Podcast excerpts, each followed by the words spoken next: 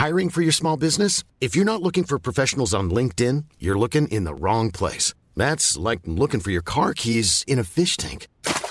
LinkedIn helps you hire professionals you can't find anywhere else, even those who aren't actively searching for a new job but might be open to the perfect role. In a given month, over 70% of LinkedIn users don't even visit other leading job sites. So start looking in the right place. With LinkedIn, you can hire professionals like a professional. Post your free job on linkedin.com/people slash people today.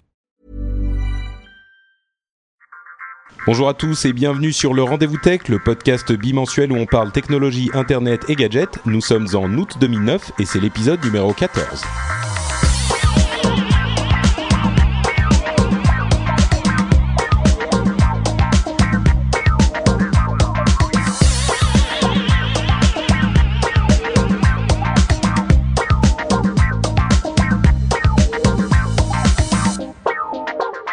Bonjour à tous, je suis Patrick Béja, vous êtes sur le Rendez-vous Tech, le podcast où on parle de toute l'actualité technologique, internet, euh, gadgets, euh, toutes ces choses-là. Aujourd'hui, on va parler de la love story Yahoo Microsoft qui se concrétise enfin, de Apple, de d'open source, de toutes sortes de petites choses super intéressantes. Je pense qu'on va avoir un bel épisode aujourd'hui et d'autant plus que c'est l'épisode classique avec euh, Jeff et Yann. Yann, comme d'habitude, qui nous rejoint sur Skype. Tu vas bien? Bah oui, ça va très bien, ça va très bien. Je suis vachement content d'être avec vous. J'ai mon appartement qui se vide au fur et à mesure que notre départ vers le Canada se rapproche. On est en train de tout nous racheter et donc euh, je suis tout seul au milieu du salon sur une chaise et mon micro. Tu veux Mais passer sinon, ça une va très annonce bien. là pour faire euh, vent canapé, vent frigo, à peine C'est un petit peu ça, ouais, c'est un petit peu ça. Mais non, mais tout est en train de partir, donc euh, ça se passe bien. D'accord. Et de l'autre côté du téléphone, on a littéralement quelqu'un au téléphone, c'est Jeff qui, à quelques centaines de kilomètres à peine, réussit à avoir une connexion euh, moins bonne que depuis la, la Silicon Valley grâce à notre technologie française. Exactement. Je pensais avoir du 3G+, avec euh, nos amis de Whittel, et bien non, ces enfoirés bloquent Skype, et donc je vous appelle depuis un portable qui n'a bientôt plus de batterie. Donc on Mais va essayer, quand même. On va essayer d'aller vite, euh, mais bon, on n'est pas sûr que ça soit eux qui bloquent, euh, qui bloquent Skype. hein. Euh, Je me demande si c'est pas, enfin bon, on est. Bah, écoute, on a essayé, on a quand même essayé 3-4 fois de suite, et on bloque au bout de 10 secondes. Donc à mon avis, ils pètent, le, Hmm. ils pètent les streams Skype dès qu'ils les voient passer. C'est possible. C'est un scandale. Bon, vous savez ce qui n'est pas un scandale? Ouais, Non, mais ceci dit, on rigole, mais c'est vrai Que que fait la euh, FCC c'est- vrai que quand même, tu, as une super connexion quand tu es à 10 000 km, et là, euh, bref. C'est ironique, mais euh, on ne va pas se laisser arrêter par un détail aussi anodin. Et on va se lancer dans l'actualité tout de suite parce qu'il y a quand même d'énormes nouvelles. Et euh, j'aimerais vraiment avoir l'avis de Jeff en particulier sur celle-ci, qui est le mariage, ou on ne sait pas si on peut parler de mariage, mais l'union entre le Pax entre Yahoo et Microsoft à propos de Bing. Euh, et, je voulais vraiment avoir Jeff parce que c'est un truc qui est un petit peu difficile à comprendre et, peut-être que la question euh, business sera nous, nous donnera une euh, l'aspect business nous donnera un petit peu plus d'éclairage là-dessus. Alors je vais expliquer rapidement de quoi il s'agit. Euh, vous savez certainement puisque vous écoutez l'actualité technologique que Microsoft a voulu racheter Yahoo il y a plusieurs mois de ça, que Yahoo a fait sa, sa mijaurée. Ils ont dit non non, nous on veut pas se laisser partir pour un prix aussi bas, on veut plus, on veut plus. Finalement, le deal s'est pas fait. Microsoft s'est fâché, ils sont repartis dans leur coin. Euh, le président, enfin le CEO de Yahoo, euh, Jerry Yang, s'est fait euh, déposer. Ils ont ramené la l'ex de de HP qui a repris les choses en main. Beaucoup de gens disaient le deal va finir par se faire, mais pas exactement sous la forme d'une vente. Et finalement, finalement, il y a eu un deal énorme qui a été fait entre Yahoo et Bing, qui est le moteur de recherche de Microsoft. Alors, ce qui va se passer, c'est que Bing va fournir les résultats de recherche à Yahoo pendant 10 ans. Et euh, Yahoo va s'occuper de monétiser les résultats de cette recherche et donc de vendre de la pub concrètement. Et ils vont se partager les, euh, les bénéfices de cette opération avec la part du lion pour Yahoo. Alors ça, c'est la base de l'histoire. Euh, Est-ce que tu peux nous en expliquer un petit peu plus, Jeff? En fait, il faut savoir que le deal a été annoncé alors que j'étais déjà parti en vacances et que j'ai essayé de suivre euh, ce qui s'est passé, mais j'ai pas eu le détail comme si j'étais euh, j'étais resté à la maison. le principe, c'est en gros le même deal que l'on avait entre Yahoo et Google il y a plusieurs années. Bon, faut se rappeler que dans les années 80, 98, 99, il y a eu ce deal entre Yahoo et Google où euh, Google faisait la, la recherche et puis euh, Yahoo faisait en partie la, la monétisation. Donc c'est pas quelque chose de complètement nouveau pour pour Yahoo. C'est quelque chose auquel l'industrie s'attendait. Euh, la réaction a été globalement assez négative euh, par rapport à. En gros, c'est un super deal pour Microsoft et c'est pas un super deal pour pour Yahoo puisque contrairement à, Google il y a des années, euh, en gros, ce que va payer euh, Microsoft, enfin ce que va recevoir Microsoft, c'est euh, l'atout majeur de, que Yahoo a, qui est sa, sa possibilité de monétiser ses forces de vente au niveau pub. Mais Microsoft ne va pas payer un premium pour, euh, pour avoir accès à ces forces de vente. En gros, ils vont payer en fonction du trafic. Oui, mais ils vont quand même. Problème, Yahoo récupère quand même sur les 10 ans, euh, en moyenne, 88% euh, du business, ce qui est, ce qui est énorme. 80, 88% du, business, du trafic qu'ils voient, c'est-à-dire que c'est par rapport à leur trafic à eux. Il faut pas savoir, faut pas se, faut, faut se rappeler que Bing est en train d'être en compétition avec, euh, Yahoo et que là où le deal fait mal à Yahoo, c'est si jamais c'est de la pub Yahoo qui est vendue sur le site Microsoft à partir de Bing, il voit aucun, il, va, voit aucune partie du revenu. Donc, si tu vois en fait les différentes dissections du deal qui ont été faites, euh, que ce soit par euh, Henry Blodgett ou euh, certains analystes dans le monde du search, ils vont te dire que bah, si Bing réussit à, se, à se déployer à gagner de la part de marché, en fait, c'est quelque chose qui va vraiment pénaliser Yahoo. Et c'est pour ça qu'en fait, euh, Yahoo a été assez puni au niveau, de, au niveau du marché. Parce que oui, parce que leur action, leur action s'est effondrée quand le deal a été annoncé. Hein. Bah oui, on considère que c'est en gros Yahoo qui, euh, qui vend une partie euh, de ses, de ses assets euh, sans en avoir l'avantage. En gros, ce que le marché aurait voulu voir, c'est un paiement euh, immédiat de, de, Microsoft de quelques centaines de millions, voire milliards de dollars, euh, qui, qui, sera en fait un revenu garanti. Et en fait, il n'y a strictement aucune garantie au niveau du revenu. Ce qui, un autre, un, autre aspect qui est intéressant aussi, c'est le fait que tout à coup, Bing devient en, un seul deal euh, le deuxième acteur mondial de la recherche sur Internet. Ça leur fait en tout, entre leur propre moteur de recherche et la recherche Yahoo, à peu près 28% euh, de la recherche mondiale contre euh, l'énorme part du lion. Pour, Google. Voilà, 60, un petit peu plus de 60% pour Google. Et donc effectivement, un truc qui est très intéressant pour Microsoft, c'est que en, rien, quoi, du jour au lendemain, bon, la recherche n'est pas encore implémentée, hein, ça devrait se faire d'ici quelques mois, mais du jour au lendemain, ils deviennent deuxième dans le marché des moteurs de recherche, qui est un marché énorme parce qu'il faut se souvenir que euh, Google fait l'ensemble de son argent qui se compte en officiellement, je crois que le terme c'est des paquets d'argent euh, euh, et, et, ils se font tout cet argent sur la pub, sur la recherche. Donc le marché de la recherche est extrêmement important et, Bing et Microsoft est tout à coup deuxième, quoi.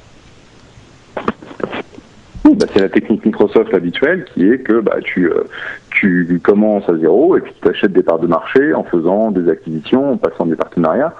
Et, et en gros, le, le, le deal euh, qui est sur la table aujourd'hui, bah, c'est quelque chose qui est très avantageux pour Microsoft parce que ça n'a rien coûté. Quoi. Parce qu'effectivement, le fait de, de, de faire partir euh, une grosse partie du revenu chez Yahoo, bah, euh, c'est du revenu que eux vont, vont de toute façon générer avec leur force de vente. donc le fait qu'ils conservent, si tu veux, 80% du revenu, c'est pas mal. Mais la, ce qu'il faut pas oublier, c'est qu'en parallèle de ce deal où Yahoo va, va vendre de l'espace. Tu as Bing qui va être en compétition directe de manière à essayer de changer euh, la, la, part de marché relative entre les deux, les deux parties, et que plus Bing euh, devient important, moins Yahoo va faire du fric. Ouais, donc c'est euh, effectivement le, le, le même si Bing va fournir les résultats à Yahoo, Bing en lui-même, le site reste un compétiteur. Donc euh, c'est c'est effectivement un truc. Et une autre chose qui est un petit peu, enfin, ce qu'on a beaucoup entendu aussi, c'est que euh, elle a, elle a quand même, en faisant ce deal, euh, la CEO de de Yahoo, euh, Carole, ah, j'oublie son, nom de famille, Bart, a quand même sauvé les meubles parce qu'ils étaient en train de de, de se saigner à blanc. Et là, elle a sauvé les meubles, elle a fait rentrer, enfin, elle fait rentrer de l'argent à court terme, mais un autre truc qu'on entend beaucoup aussi, et moi ça a été un petit peu ma réaction, euh, là je vais demander peut-être à, Yann pour le faire parler un petit peu, euh, c'est aujourd'hui Yahoo, c'est quoi? Parce qu'on s'en souvient, il y a une quinzaine d'années, Yahoo, c'était euh, une bande de, de, gars qui se sont retrouvés dans un, dans un bureau et qui se sont dit, on va organiser le web à la main, c'est-à-dire qu'on va faire une sorte d'annuaire du web et on va faire par sujet les sites intéressants. Donc en gros, c'était une sorte de moteur de recherche euh, euh, à la main. Et à part ça, on sait qu'ils ont beaucoup de business différents, mais euh, on a du mal à définir un petit peu ce que c'est Yahoo. Quoi. Moi, si on me dit Yahoo, c'est le, qu'est-ce que c'est Je dis, bah, c'est une sorte de moteur de recherche. Et si c'est Bing qui fournit le moteur de recherche, bah, il reste quoi? C'est une sorte de coquille vide? Ils font du contenu? Ils font. Qu'est-ce qu'ils font chez Yahoo en fait?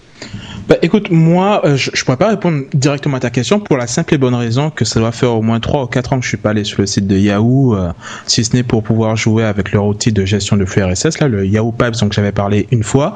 Euh, mais par contre, juste pour, pour revenir sur ce qui a été dit, je pense que, enfin, Jeff l'a dit tout à l'heure, que c'est un deal qui avait déjà été fait entre Yahoo et Google il y a à peu près 6-7 ans, enfin plutôt 9-10 ans c'est pas, mais voyons, ça a amené Google justement. Oui, voilà, et ça, ça, ça, a propulsé Google là où il est aujourd'hui. Mais en même temps, euh, la situation n'est pas du tout comparable, en mon sens, dans, dans le sens où à l'époque, c'est-à-dire en, en, l'an 2000, Yahoo avait vraiment pignon sur rue en ce qui concerne les moteurs de recherche, et, et Google avait vraiment tout à gagner. Il gagnait une forte exposition. Aujourd'hui, Yahoo récolte un petit peu les miettes de, de, de, de enfin pas les miettes, puisque tu, tu disais tout à l'heure 24 ou 28%, je sais plus. Mais non, 88 sur le total. Euh, c'est voilà. Mais mais euh, mais en, en termes d'exposition, euh, l'exposition que va gagner euh, Microsoft avec son moteur Bing n'est en rien comparable à ce que Google gagnait avec l'exposition Yahoo. Et donc c'est pour ça que moi personnellement je trouve pas que ce soit un truc qui va changer la face du monde et qui peut vraiment inquiéter Google quoi. Enfin ok d'accord on a changé de, de, de moteur derrière, mais est-ce que c'est ça qui va faire les gens revenir sur Yahoo? Moi je te disais ça fait 3 à 4 ans que je suis pas allé sur Yahoo et c'est pas parce que derrière ils ont changé le capot que le moteur qui est sous le capot que je vais me rediriger vers Yahoo. Non, honnêtement. Oui, mais ça c'est pour, pour, moi c'est pas ça la question. Enfin, si tu veux Yahoo pour moi c'est une tu, tu, as tout à fait raison Patrick. Euh, depuis bien longtemps Yahoo a perdu euh, le, sens d'identité principale qui est bah ok c'est quoi Yahoo en fait. ils ont essayé d'être compétitifs sur euh, différents, enfin sur dix domaines différents, que ce soit le mail, que ce soit le portail. Ceci dit, il faut, il faut, il faut dire que sur le mail, euh, ils ont une part de marché monstrueuse. Hein. Yahoo Mail est un, est un des, des fournisseurs de mail euh, les plus importants au monde. Donc euh, ça, c'est quand même un, truc qu'ils ont réussi. Hmm. Je, je, vois que c'est le plus gros. Mais aujourd'hui, si tu veux, si tu demandes à quelqu'un c'est quoi Yahoo pour toi? Effectivement, s'ils sont utilisateurs du mail, ils vont dire bah, c'est mon mail. s'ils vont, moi j'étais un utilisateur, un utilisateur de Yahoo jusqu'au moment où je suis passé sur NetVibes. Et en fait, le jour où je suis passé sur NetVibes, je me suis rendu compte que le lendemain, si Yahoo crevait, je me rendrais même pas compte. C'est-à-dire que j'avais petit à petit éliminé de mon utilisation personnelle l'ensemble des services de Yahoo. Et ça, pour une pour le, la première entité Internet du monde avec euh, plus de 500 millions d'uniques euh, mensuels, euh, c'est quelque chose d'absolument affreux parce que ça veut dire que tu as une, grosse partie des services Internet qui ont, qui ont disparu en termes d'usage de ton de ton, jardin, si tu veux. Et euh, je pense qu'aujourd'hui, ils ont vraiment du mal à essayer de recréer une mission interne pour dire, bah voilà, Yahoo, c'est ça ou ça ou ça. Il faut qu'ils choisissent. Et aujourd'hui, je pense que ils ont clairement eu marché un signal, c'est que bah, nous, c'est pas Search, hein, parce qu'on l'a filé à Microsoft. oui, c'est sûr. Bon, il y a aussi euh, le. J'écoutais le, This Week in Tech euh, de la semaine dernière euh, avec. Pardon, c'était This Week in Google d'ailleurs de Lio Laporte et il disait que il disait que le, le, site Yahoo News par exemple est aussi un site énorme et que en gros on a un petit peu l'impression quand même que dans dans l'univers de la technologie, ce sont les gens qui sont euh, très habitués à la technologie, qui dénigrent un petit peu Yahoo et que en fait, dans le monde normal entre guillemets, hein, le monde des utilisateurs euh, classiques, euh, il y a beaucoup moins de, dénigrement de Yahoo et au contraire, les gens sont très adeptes de Yahoo. Donc euh, bon, peut-être que peut-être qu'on se qu'on voit ça nous de notre côté en tant que euh, gros euh, que gros consommateurs des technologies web. Exactement. Et en réalité, on se fourre le doigt dans l'œil parce qu'il y a quand même énormément de gens qui l'utilisent très régulièrement, quoi. Ah, peut-être, peut-être.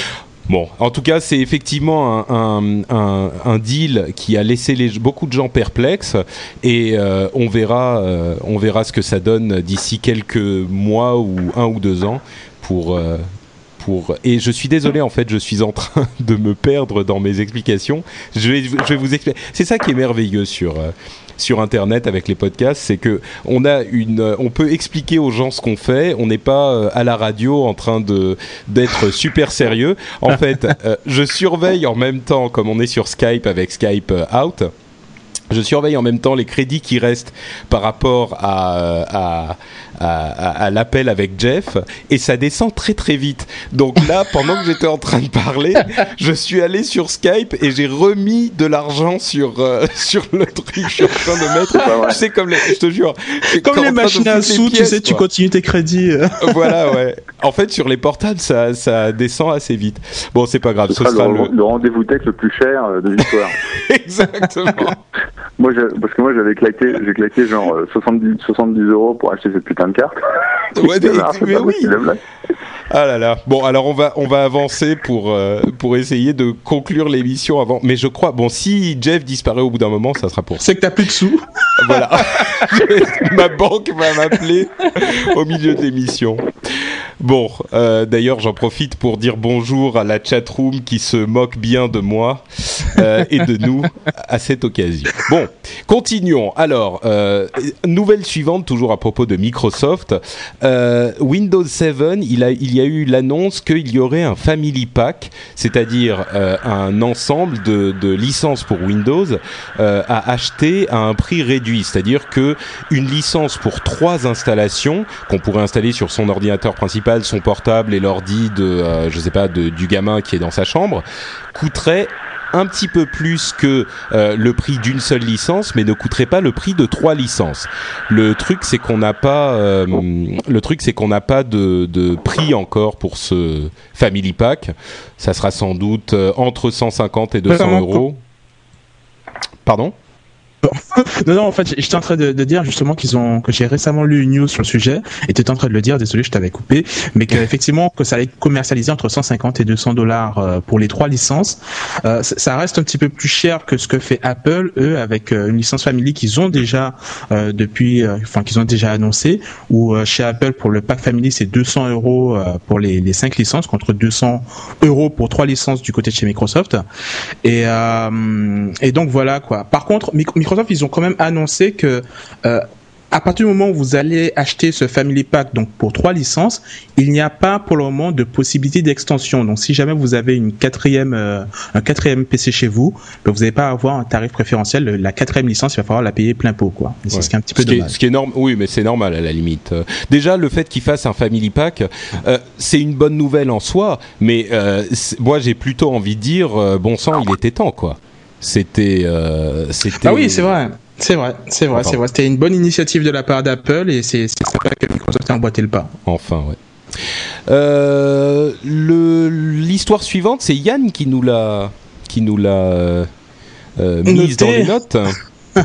oui, effectivement. Alors, en fait, c'est un truc qui a, on en a entendu parler partout sur tous les sites euh, ces derniers temps euh, sur le net. C'est le fait que Microsoft va finalement proposer euh, le choix l'utilisateur en ce qui concerne son navigateur suite aux pressions de l'Union européenne. Euh, où globalement, il y a eu plusieurs épisodes. Hein. Au début, ils ont dit non non pas question, et puis finalement, ben, on enlève carrément euh, le navigateur du, de l'OS, et finalement ils ont capitulé et vont permettre aux utilisateurs de choisir leur navigateur. Et en plus, ça va être euh, rétroactif, ce qui signifie que même sur Windows XP et Windows Vista, on va avoir via un patch qui va être publié le choix entre différents navigateurs et donc euh, bah, ça c'est bah, pour euh, c'est pour ces histoires de euh, de, de, monopole hein, que Opera bah, principalement menait la charge eh, exactement exactement en fait c'est Opera enfin l'éditeur Opera qui était à l'initiative de tout ce mouvement où il voulait absolument ouais. d'ailleurs je t'interromps une seconde pour quoi. expliquer pour expliquer aux gens qui ne connaissent certainement pas Opera ce qu'est Opera en fait c'est un navigateur internet comme Internet Explorer Firefox ou euh, ou Chrome, dont on vous parle souvent. Et euh, ils, ils ont une minuscule part de marché. Ils se battent contre Microsoft depuis des années pour obtenir que euh, exactement ça, quoi, euh, ce dont tu parlais, qu'à l'installation de Windows, on ait le choix entre différents euh, navigateurs. Navigateurs. Enfin, eux, ils aimeraient bien avoir euh, un choix unique, c'est juste Opera, mais bon, c'est c'est un petit peu poussé un peu loin, mais j'ai l'impression en fait que que on a deux débats en fait qui tournent autour de ça, puisque de côté l'argument qui est avancé, c'est qu'il faut que même les plus petits navigateurs, ceux qui ont les plus petites parts de marché, ben, qu'on ait un marché plus ou moins équitable où tout le monde a une chance de percer. Ok, mais alors dans ce cas-là, il faut effectivement que dans Windows, on puisse proposer l'intégralité des navigateurs. Là, ce qui a été proposé apparemment, c'est on va proposer les navigateurs les plus utilisés. Donc Opera va rentrer dans l'eau, mais finalement les d'autres navigateurs vont rester encore sous le carreau. Donc l'argument principal qui a qui a qui a motivé toutes ces toutes ces démarches ben, reste un petit peu en retrait et on a l'impression que voilà Opera a réussi à être dans l'eau et donc du coup après pour les autres euh, tant pis nous on a réussi on s'en fout pour, pour, pour, voilà t'as vu pour votre gueule et, et je trouve ça vraiment euh, vraiment dommage quoi. Et, et, et d'ailleurs Opera a essayé de, de, pousser le truc un petit peu plus loin en, en disant du bout des lèvres comme ça que ce serait aussi bien qu'on qu ait aussi ce choix sur OS X et Ubuntu. Mais bon là je pense qu'ils peuvent euh, sur toujours Mac et rêver. sur Linux. Non mais ce qui est marrant c'est que tu leur donnes tu leur donnes ça ils prennent ça quoi chez Opera exactement. en, en, théorie bon pourquoi pas euh, avoir plusieurs navigateurs à installer à la, à la base euh, devant quand tu installes Windows pourquoi pas et ce, choix est certainement meilleur que celui dont on avait entendu parler euh, à l'époque, enfin à l'époque, je veux dire il y a deux semaines ou trois semaines, quand on a dit qu'il n'y aurait carrément pas de navigateur du tout sur Windows. C'était ridicule. Mais ceci dit, euh, l'Opéra est, est, en train de crier, euh, euh, de crier au meurtre, alors que des logiciels comme Microsoft, Saf euh, pardon, comme euh, Firefox, Safari ou Chrome réussissent, et surtout, je pense surtout à Firefox évidemment, hein, qui est complètement indépendant et qui a une part de marché très conséquente de 18 ou 20% aujourd'hui, je crois. donc c'est possible de prendre une part de marché. Alors, est-ce que c'est vraiment justifiable le, cet argument d'Opéra? Je sens Jeff qui veut faire une euh, intervention. Non, bah Opéra, si tu veux, enfin, Opéra, ça reste un, un, navigateur unique qui a été, euh, qui a eu pas mal de succès sur les, euh, euh, sur les téléphones portables euh, de troisième zone. Mais bon, je veux dire, euh, personnellement, je connais personne. Enfin, c'est vrai qu'en Silicon Valley, tout le monde est euh, sur Firefox. Mais euh, bon, je veux dire, il y a Firefox, il y a AI, ça c'est le choix. Quoi. Après, si quelqu'un veut, veut, utiliser Safari, bon, ok. si quelqu'un veut utiliser Opera, ok. Et je pense que c'est bien que si c'est ton choix, tu puisses le, y accéder facilement. Mais cette, cette clownerie où, ouais, il faut que l'utilisateur ait le choix, et donc il faut qu'il y ait de preload, etc., c'est un peu ils ont quand même poussé le vice jusqu'à demander euh, que lors de l'installation, euh, enfin lors du choix au moment de l'installation de Windows, on ne voit pas les icônes des différents navigateurs et uniquement le nom, parce que si on voit les icônes, les gens associent intuitivement le E de Internet Explorer à Internet et donc ils vont cliquer là-dessus.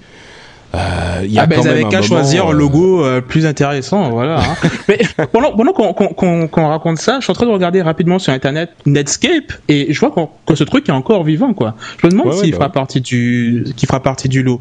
Mais euh, juste pour euh, une dernière chose que je voulais rajouter, puisqu'on en avait parlé une fois dans un épisode euh, sur le fait de qu'est-ce qui va se passer si finalement l'utilisateur choisit Firefox ou Opera comme unique navigateur sur son PC IE reste quand même greffé au système d'exploitation. C'est juste qu'il est masqué, qu'il est caché. Et Lucetto n'aura pas la possibilité de lancer le navigateur, mais euh, il reste intégralement, enfin greffé au système pour des simples raisons de rétrocompatibilité avec les applications qui s'appuient sur le fait que, que IE est en constant, enfin, est, en permanence présent sur le système, quoi. Donc euh, c'est juste une petite note qu'avait rajouté Microsoft à ce sujet.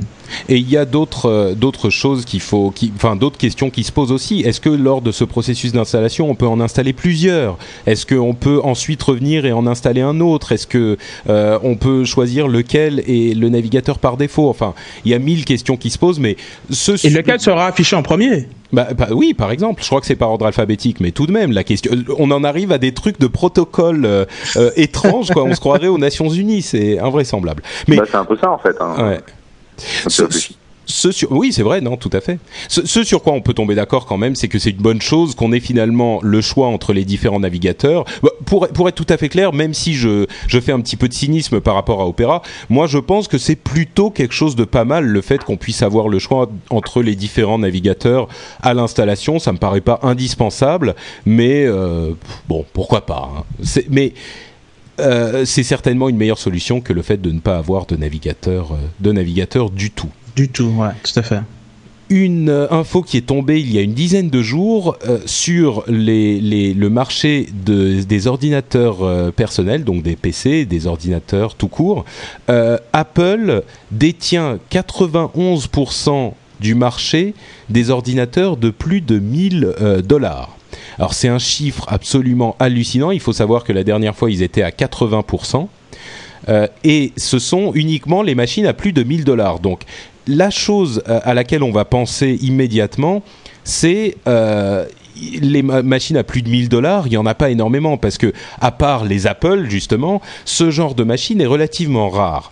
Et euh, moi, je vous invite. Enfin, il y a une analyse qui est très intéressante qu'a repris, qu'a donné en partie Mathieu sur MacJT il y a une dizaine de jours sur l'épisode, pas le dernier mais celui d'avant où il, bon, il passe la moitié de son analyse à dire euh, du mal de Microsoft et à lancer des pics sur, euh, sur les PC. Euh, ça, on a l'habitude. De toute façon, moi, maintenant, quand j'écoute MacJT, je pars du principe que la moitié, ça va être un truc que je dois, que je dois bloquer parce que c'est destiné ah, au public, au public de, de, fans de Mac. Donc ça, je, je pars de ce principe. Mais, Un jour, il va rentrer chez lui, Mathieu, il va se faire buter, il va pas comprendre pourquoi. c'est plus des pics, c'est des fourches qu'il envoie. C'est du n'importe quoi. Enfin bon, je te laisse continuer. Mais ceci dit, hormis, ce, euh, hormis ces, pics dont on a désormais l'habitude, euh, il a dit des choses très intéressantes et il a fait remarquer notamment que le marché des ordinateurs, euh, des ordinateurs personnels bon marché ne génère quasiment aucune marge. Il y a une tranche entre les ordinateurs bon marché et les ordinateurs euh, premium euh, qui ont une marge raisonnable et il y a surtout ensuite cette marge des ordinateurs, enfin cette tranche des ordinateurs au-dessus de 1000 dollars qui est la, la tranche dans laquelle l'argent est vraiment là. Les marges sont importantes et les constructeurs se font vraiment de l'argent. Il faut savoir que des constructeurs comme Dell, par exemple, ne se font rien du tout, voire même perdre de l'argent sur les petites machines que vous allez acheter à 200, à, 300, 400 euros. Euh, c'est des produits d'appel qui ne génèrent aucune marge. Donc la, le véritable argent se fait sur les machines beaucoup plus chères. Et Apple qui, euh, euh, détient 91% de ce marché où est véritablement l'argent, euh, quoi qu'on pense de la société, c'est un tour de force assez extraordinaire et on comprend beaucoup mieux l'approche d'Apple, de, Steve Jobs et de, de designers comme Jonathan Ive et de, la, culture corporate d'Apple quand, on a ces données en main. Et c'est tout à fait vrai que c'est la manière la plus lucrative de voir le le, marché de l'ordinateur. Je pense qu'un chiffre clé intéressant sur, sur Apple, globalement, sur, sur, son, sur sa ligne de produits, c'est que c'est une boîte qui fait 30 milliards de dollars, enfin plus de 30 milliards de dollars, et qui a en gros moins de, ou à peu près 30 lignes de produits, ou 30 produits phares. Et si tu compares ça avec les autres euh, grands euh, du, marché de l'électronique, que ce soit Sony ou les, autres grands, ils ont, euh, ils ont des centaines, des centaines de produits. Donc ça veut dire qu'ils sont capables de sortir en gros des lignes de produits où ils disent bon, on fait un milliard par ligne de produits. Bon, c'est pas vrai puisqu'il y a des lignes de produits qui font beaucoup plus que ça, mais je pense qu'ils ont réussi systématiquement à trouver, que ce soit au niveau design, que ce soit au niveau euh, produit, que ce soit au niveau prix, euh, le meilleur endroit pour eux pour sortir des choses qui sont extrêmement, qui ont beaucoup beaucoup de succès et qui font énormément d'argent. Et c'est vrai que tu vois aujourd'hui la, la, pénétration euh, des, euh, des MacBook, des MacBook Pro euh, dans, dans l'entreprise, euh, tu commences franchement à les voir, à les voir fleurir là où typiquement tu aurais vu des PC. Quoi. Je ne sais pas si c'est la même chose en Europe, mais en, aux États-Unis c'est extrêmement présent. Je sais pas. Moi, j'ai pas du tout eu la, même. Euh, enfin, vous pouvez bien évidemment vous y attendre de, ma part, mais j'ai pas du tout eu le même euh, la même perception des choses en écoutant euh, ce que disait Mathieu dans, le MacJT. Où globalement, j'ai vraiment eu l'impression qu'il disait que globalement, il y a, il y a trois catégories. Il y a les il y a les netbooks qui servent à rien, il y a les PC à moins de 800 euros qui plantent tout le temps, et ensuite il y a les Mac. Donc voilà, mais mais là où, mm. où, je suis, disons qu'il a... vas-y, vas-y.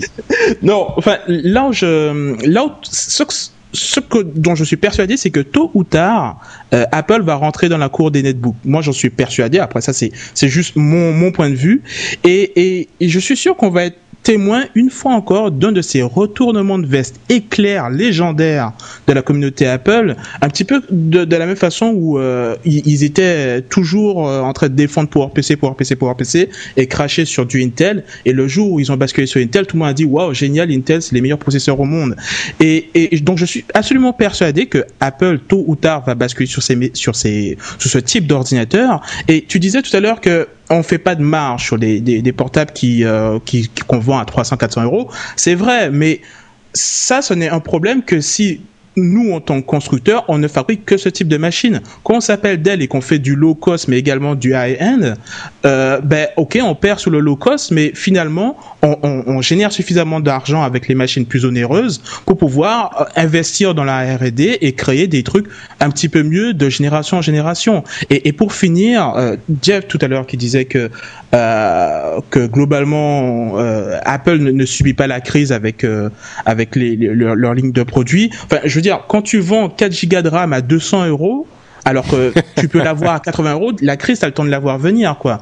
Enfin, je, quand, quand, quand on s'extasie comme ça en disant que Apple, euh, ils font des produits géniaux et que c'est par leur qualité qu'ils sont devant tout le monde, je pense que je pense que c'est pas forcément vrai. Quand on voit les 91% de, de, de, de, 91% du marché des ordinateurs plus de, de 1000 dollars qui sont détenus par Apple, je sais pas si dans l'eau on compte l'énorme majorité des gens qui conçoivent leur ordinateur eux-mêmes. Il y a plein de gens qui voilà qui vont pas acheter un ouais, ordinateur. Majorité, je crois que je crois que genre qui va aller chez euh, chez bah, à Paris, il y a le, le quartier des Chinois où on va acheter les les produits, euh, enfin les pièces détachées soi-même. Si tu penses que c'est l'immense majorité, je crois que tu te trompes, tu te fourres quand même un peu le loi dans l'œil. La plupart des gens ne vont pas chez les Chinois acheter leur machine. Bon, Peut-être que énorme majorité c'est un peu fort, ok? Je je je. je... Ah. T'es un petit peu coupé. Euh, dans la chat room, il y en a qui sont qui te soutiennent. et il y a Mathieu qui est dans la chat room aussi. Euh, on lui envoie un, un, un, petit une petite bise au passage. Et moi, pour bah, c'est bien, on a entendu aussi le l'avis euh, contraire, celui de Yann qui est toujours prêt à prendre le à prendre le l'argument en route. Moi, pour conclure cette partie, je vais montrer à la chat room mon nouvel iPhone mon iPhone 3GS que j'ai acheté il y a une semaine, que j'ai enfin réussi à trouver. Je me plaignais sur Twitter qu'il était disponible nulle part parce qu'il est en rupture absolument partout. Et, euh, et j'ai enfin réussi à le trouver et je peux t'assurer que je n'en, je n'en changerai pour rien au monde. Ni un Pré, ni un Android, ni un LG, ni un... Là, je suis Apple. Ouais, ouais. Mais, mais... mais en même temps en même temps, tu pourras pas passer, euh, tu pourras pas profiter de, de, de, Google Voice sur ton 3GS. Exactement, tout n'est pas rose dans le monde de, de, de l'Apple Phone, de l'iPhone. Euh, c'est l'une des histoires. Tout à fait. Parce que euh, Apple a rejeté l'application Google Voice euh, qui avait été développée sur la, euh, pour l'App Store, donc pour l'iPhone. Comme vous le savez, Google Voice c'est ce service qui permet d'unifier tous vos numéros de téléphone en un seul et de les gérer de manière comme des emails et comme avec des redirections, etc. On vous en avait déjà parlé. Et il y avait une application spéciale sur l'iPhone qui avait été prévu pour gérer ça et notamment pour pouvoir faire des appels à partir de votre numéro Google Voice, qui est ce numéro unique. Et Apple on, alors on ne sait pas très bien si c'est Apple ou Apple et AT&T ou Apple tout seul. Apple l'a rejeté et ça a provoqué un tollé parce que euh, d'une part il existe une application Skype sur euh, l'App Store qui fonctionne très bien. La seule euh, la seule limite étant qu'on n'a pas le droit de passer des coups de fil par cette application quand on est sur le réseau 3G. Donc on peut en passer par contre quand on est en Wi-Fi. Et, et, là, cette application Google Voice a été rejetée parce que, euh, selon Apple, elle duplique des, des, des, euh, des, fonctionnalités de la, l'iPhone, euh, de l'iPhone lui-même. Alors ça a provoqué un tollé, euh, tout le monde a, a, a, hurlé à la mort, à tel point que la FCC, donc la Federal quelque chose Commission aux États-Unis, pardon, Federal Communications Commission. Merci.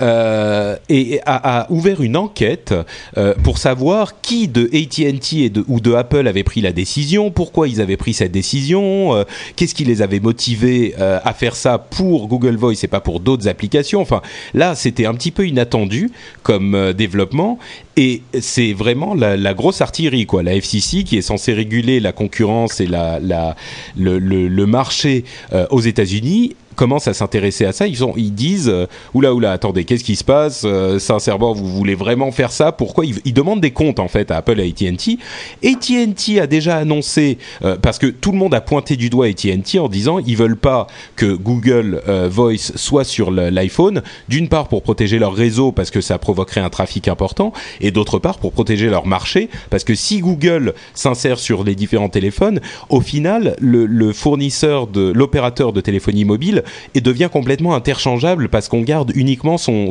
numéro de téléphone Google Voice de toute façon. Donc on soit sur l'un ou sur l'autre, ça change plus grand chose. Donc tout le monde a pointé du doigt euh, AT&T, lequel s'est empressé de répondre? Nous n'avons aucune influence sur le choix des applications qui passent ou qui ne passent pas le processus d'autorisation sur l'App Store.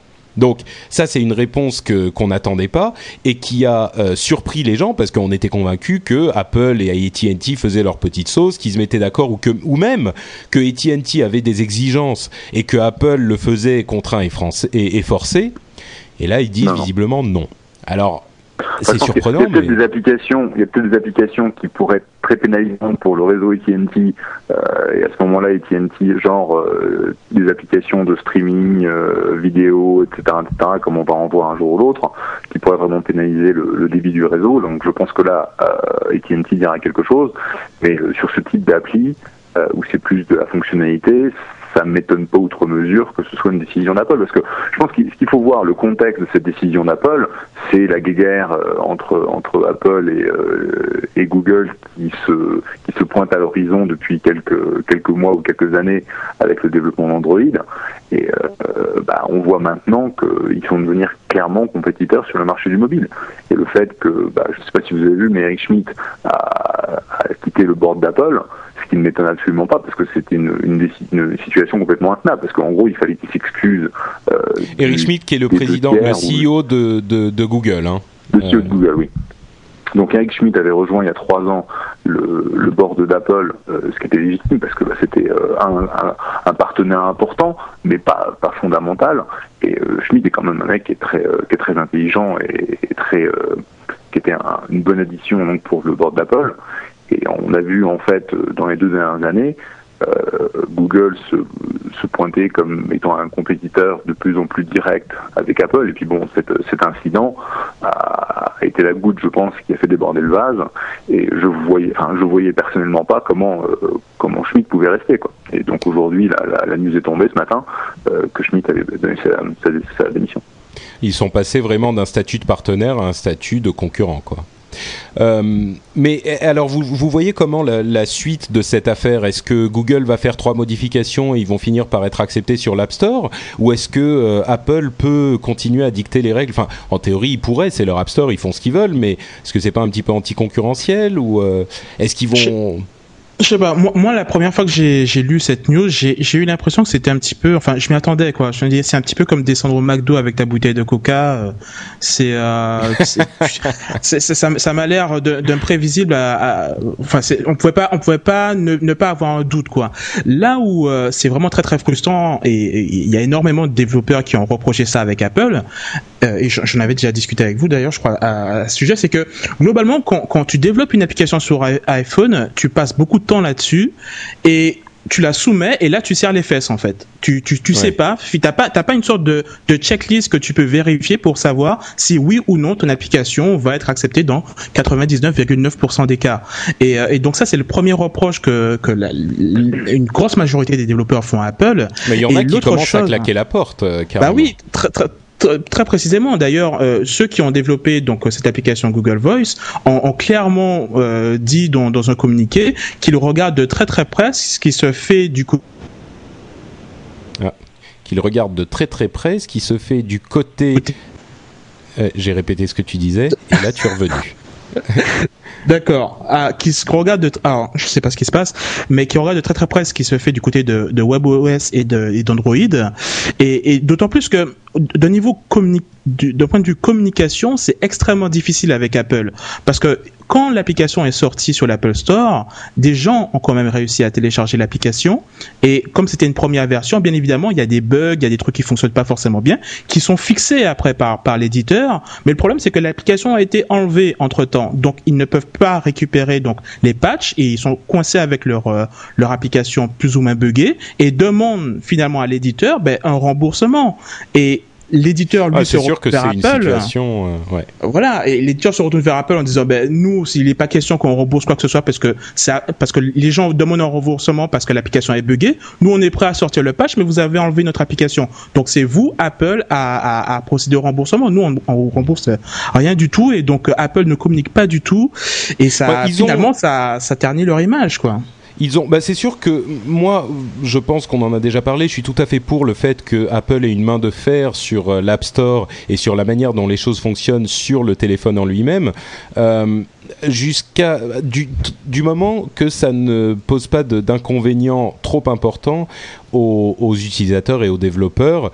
Euh, là, j'ai l'impression qu'ils vont un petit peu loin quand même et ça commence à leur nuire véritablement. Ceci dit, il faut être euh, honnête, ils ont euh, changé la manière dont ils euh, annonçaient les choses qui, qui, se passaient pour les développeurs, les processus d'approbation, de, etc. se passent de manière un petit peu plus claire depuis une ou deux semaines. Il y a de nouveaux outils qui ont été mis en place. Moi, je me demande s'ils sont pas tout simplement dépassés par le succès parce que le nombre d'applications est exponentiel. Ouais, aujourd'hui on a plus de 60 000 applications sur l'App Store. Euh, je pense qu'il y a un nombre d'applications qui sont soumises, euh, puisque ça prend à peu près 3-4 semaines aujourd'hui pour passer d'un, de la première soumission à être sur l'App Store. Donc il y avoir un backlog, euh, une file d'attente d'applications qui doit être énorme. Et euh, aujourd'hui, il y a beaucoup de, de, pouvoir de décision qui est laissé en fait aux, aux individus qui travaillent dans le groupe euh, de validation. Et il n'y a pas des règles extrêmement précises. C'est-à-dire qu'aujourd'hui, il y a des applications qui passent sur l'App Store parce qu'elles ont été revues par une personne, et si ça avait été revu par leur voisin, elles ne seraient pas passées. Ouais, c'est cet, euh, cet, aspect aléatoire qui est très frustrant. Euh, ceci dit, je précise. Euh, encore une fois, pour, pour illustrer le succès de l'iPhone, comme je le disais, j'ai essayé de trouver mon iPhone, mon 3GS que je viens d'acheter pendant. Donc j'ai vraiment cherché dans tout Paris. Et il y a une, la, pire pénurie d'un produit de consommation grand public que j'ai vu de ma vie. J'ai jamais vu ça, mais jamais. Même à l'époque, il y a 15 euh, ou 20 ans, où euh, je où j'avais acheté ma PlayStation 1 euh, importée du Japon dans les petites boutiques spécialisées qui se vendaient à 4000 francs à l'époque. Euh, je peux vous assurer que tu appelais bon quelques magasins, tu finissais par la trouver et pourtant il y avait une pénurie.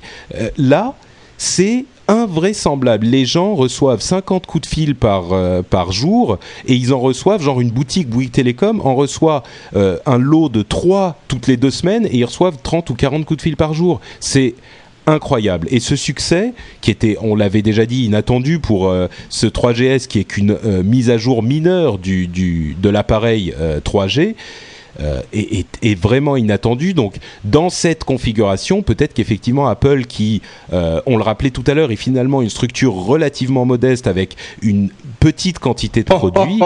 et non, mais ce que je veux dire, c'est que c'est pas, pas Dell. Non, mais attends, Yann, entendons-nous, c'est pas Dell ou Microsoft ou Apple est une société minuscule comparée à Microsoft. Remettons les choses à leur place. Microsoft, Sony, Nokia, par exemple. Nokia vend des millions de téléphones chaque euh, semaine. On s'extasie de voir qu'il s'est vendu euh, un million de téléphones dans le week-end de, de, la sortie du 3GS. Euh, Nokia en vend 40 en, en 3 minutes, quoi. Bon, j'exagère, mais donc ce que je veux dire, c'est que peut-être que il faut prendre le temps de mettre les choses en place pour gérer des telles quantités et que ce genre de choses se fait plus lentement qu'on l'imagine. Tu peux pas claquer des doigts et et c'est vrai, mais je pense que la, le fait que Google Voice ait été euh, rejeté est une décision complètement politique et qui n'a pas. Ah, c'est une sacrée coïncidence. Nous sommes, nous sommes, nous sommes un clampin euh, euh, de troisième de troisième degré qui avait rejeté l'application sans penser aux conséquences politiques et que c'est en fait une une vraie décision politique qui a été prise à mon avis par Jobs euh, lui-même. Oui, là on se. Bah, on va, on va, on va, on, va, on va en mettre une à Google. Bon, on va voir. Je ne sais pas s'ils s'attendaient à la réaction de la FCC, etc., parce que même Apple euh, ne peut pas se jouer en fait euh, des règles de base de la concurrence aux États-Unis. Cela dit, ça peut prendre des années à être, à être réglé. Euh, non, mais c'est quand même un coup de semonce fort. Ouais. Bon, euh, j'ai effectivement, je suis parti dans une tangente sur la popularité de l'iPhone parce que j'étais frustré par mes, mes expériences euh, pour en, pour en trouver un sur Paris, mais c'est sûr que dans le cas de Google Voice, il n'y a pas de, a pas de doute là-dessus. C'était vraiment une décision politique. Euh... Mais il faut voir, faut voir aussi. Enfin, je pense qu'il y a, y, a, y a y a vraiment les deux côtés euh, de, de, de, la, de la barrière ou de, ou de la frontière que tu dois voir. Euh, je pense que le fait qu'aujourd'hui tu es euh, un OS, donc euh, avec euh, un design hard tel que l'iPhone, qui, te, qui permet aujourd'hui aux développeurs de, se, de développer des applications qui n'ont jamais pu développer sur aucune autre plateforme, et qui donne la, donc la possibilité à des nouvelles boîtes, à des nouveaux talents de s'exprimer et de créer en fait pour eux des, des, des nouveaux marchés. Donc la raison pour laquelle c'est possible, c'est parce que Apple contrôle tout depuis le device, l'OS, la distribution, la monétisation, et que de fait, euh, bah, tu vois, mon, copain Sherwin à, Gaming Network qui a lancé un, une application qui en 15 jours lui a gagné un million de dollars. C'était un, une application, c'est un, truc de jet fighter sur sur l'iPhone qui s'appelle Fast. Et le mec, il a fait en 16 jours un million de dollars. Bah, jamais, au grand jamais, il aurait fait un million de dollars sur une autre plateforme. Donc, la raison pour laquelle tu peux avoir ce type de pénétration de marché et de, de, vitesse euh, bah, de, de, développement de, marché super rapide, c'est parce qu'Apple contrôle tout.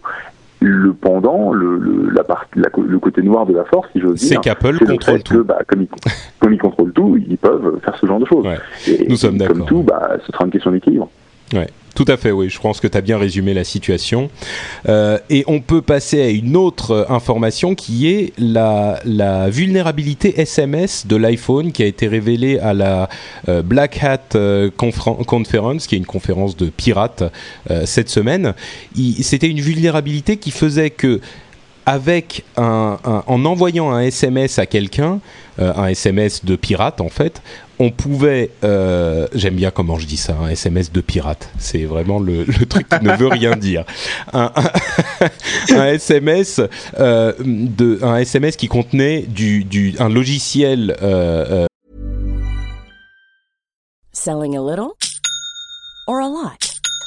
Shopify helps you do your thing however you. Shopify is the global commerce platform that helps you sell at every stage of your business. From the launch your online shop stage to the first real life store stage, all the way to the did we just hit a million orders stage.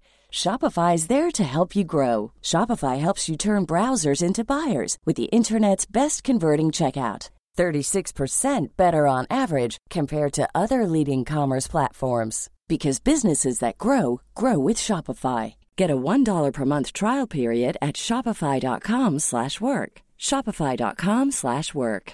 I'm Sandra, and I'm just the professional your small business was looking for. But you didn't hire me because you didn't use LinkedIn jobs. LinkedIn has professionals you can't find anywhere else, including those who aren't actively looking for a new job but might be open to the perfect role, like me. In a given month, over 70% of LinkedIn users don't visit other leading job sites. So if you're not looking on LinkedIn, you'll miss out on great candidates like Sandra. Start hiring professionals like a professional. Post your free job on linkedin.com/people today. Euh, euh, pirate qui permettait de prendre le contrôle de votre iPhone mais complètement. C'est-à-dire que ça vous permettait de euh, téléphoner, de d'envoyer d'autres SMS pour infecter d'autres personnes, de prendre des photos, enfin vraiment de prendre le contrôle totalement. Et ça a fait beaucoup de bruit pendant la semaine dernière parce que justement c'était la, la peste noire parce que si quelqu'un en avait un, ça, ce logiciel, enfin ce virus en quelque sorte permettait de de- de- d'appeler tous les contacts et d'envoyer des SMS à tous ces contacts pour les infecter à leur, tour. On imaginait le scénario catastrophe en, quelques jours qui aurait envahi la Terre. Et ce qui n'était pas un scénario catastrophe euh, fantaisiste, ça aurait pu arriver effectivement. Euh, parce que la seule solution quand on avait été infecté, c'était d'éteindre son ordinateur. Enfin, d'éteindre, pardon, son, son iPhone. Donc, euh, on imaginait la fin du monde. Dans, après les quelques. Je après sais pas dans quel monde tu vis, Patrick, mais, un, un mais je me monde- demande si- Oh. Pardon. Non, bon, enfin bref, vous comprenez ce que je veux dire. Euh, et finalement, en fait, il y a eu une, une. euh, le, le problème, c'est que les gens qui avaient découvert cette vulnérabilité avaient annoncé qu'elle était également, qu'elle affectait énormément de téléphones, de smartphones, comme le Pré et Android, mais évidemment l'iPhone était la première cible. Et ils avaient prévenu Apple, et Apple n'avait pas répondu. Ils avaient prévenu il y a plusieurs semaines Apple. Ils avaient demandé, ils leur avaient dit, ils avaient dit attention, on va finir par en parler. Finalement, ils en parlaient. Et tout le monde s'est dit, mais si Apple va attendre la mise à jour 3.1 qui arrive en septembre, il reste 4 semaines ou 5 semaines, largement le temps que euh, tous leurs téléphones euh, soient infectés. Et en fait, Apple a réagi finalement euh, quand il fallait, c'est-à-dire il y a une semaine, ils ont sorti un nouveau, même pas, il y a deux jours, euh, au moment où on enregistre ce- ce- cette émission, ils ont sorti un mini patch euh, pour l'iPhone. Euh, on passe de la version 3.0 à la version 3.0.1. Ce mini patch qui corrige juste cette vulnérabilité pèse quand même 287 mégas, mais bon, ça c'est eux qui Ah, bah, font c'est un, patch Apple. c'est sûr. Euh, et donc ils ont corrigé la chose. Donc en fait, toute mon histoire dont je vous parle depuis à peu près 5 minutes sans m'arrêter euh, n'a plus aucun intérêt puisqu'Apple l'a corrigé. Bon, Mais, quand mais- même. mais- une- mais en plus, en plus, c'est un un problème qui n'affecte pas juste l'iPhone, ça affecte euh, d'autres téléphones, le Pré Android aussi, je crois. Oui, et c'est ce que je a- disais. Et a priori, ça n'a pas encore été corrigé sur ces plateformes-là. Tout à Donc, fait. euh, Donc de c'est- là que c'est marrant cette situation en fait parce que de là que Apple était le euh, le le le comment dire les gens irresponsables qui ne corrigeaient pas le problème parce qu'ils ne répondaient à personne, tout à coup, en, en- en sortant cette mise à jour, ils sont devenus les seuls qui ont corrigé le, le- la faille et tous les autres sont encore vulnérables. Donc de là qu'on les pointait du doigt, tout à coup, c'est les seuls qui sont euh, qui ont qui ont fait ce qu'il fallait. C'est quand même marrant. Tu Euh, l'aimes ton 3GS. Hein. Bah, euh, écoute, faut être honnête. Là, ils ont bien géré. Non, mais c'est vrai, c'est vrai, c'est vrai. Je suis bien content de l'avoir. oui, parce que ce qu'on ce qu'on ne dit pas dans toutes ces euh, C'est que j'ai un iPhone et un Apple. et, et qu'il en est très content. Euh, Ouais. euh, Mathieu nous dit dans la chatroom que ça utilisait une faille, mais il fallait une autre application qui n'existe pas qui envoie les données sur un serveur. Ce qu'il ne dit pas, c'est que l'application effectivement n'était pas encore écrite, mais que c'était justement d'ici quelques semaines qu'on craignait qu'elles arrivent parce que c'était pas super compliqué à écrire. Bref, tout ça n'a plus lieu d'être puisque la faille a été corrigée. Ceci dit, si vous avez un Android ou un, ou un Pré aux États-Unis, euh, faites attention. On- si vous recevez un SMS avec un seul caractère qui est un carré, éteignez votre téléphone. Sinon, comme on disait tout à l'heure, c'est la fin du monde. Ceci dit, euh, le monde va peut-être être changé avec toujours. On a énormément de choses sur Apple. hein, je vous avais prévenu. Avec la mise à jour 3.1 de l'iPhone, le monde va être transformé. N'est-ce pas bah oui, oui, oui, tout à fait. Il y a quelque chose d'assez sympathique qui arrive sur euh, sur l'iPhone. Comme quoi, je n'ai pas que des choses méchantes à dire sur euh, le, téléphone portable d'Apple. C'est la réalité augmentée qui va faire son apparition. Alors, c'est quoi la réalité augmentée? Bah, Globalement, il faut vous imaginer que vous portiez le casque de Master Chief. Vous savez, le, le gars de, du jeu vidéo euh, sur Xbox, le Halo. Là, en fait, c'est un truc qui, quand vous allez mettre votre téléphone portable juste devant vous, bah, la caméra va automatiquement s'activer, ce qui fait que vous allez voir euh, ce que filme la caméra, donc globalement ce qu'il y a derrière l'iPhone. Et par-dessus donc l'image qui est en train d'être filmée, ben, euh, des applications vont afficher des informations par rapport au monument qui est en train de filmer l'iPhone, par rapport au magasin, et vous affichez donc des indications sur le métro, sur les magasins. Et donc euh, on a quelques petits prototypes comme ça qui ont fait leur apparition sur YouTube. On peut déjà voir un peu à quoi ça ressemble.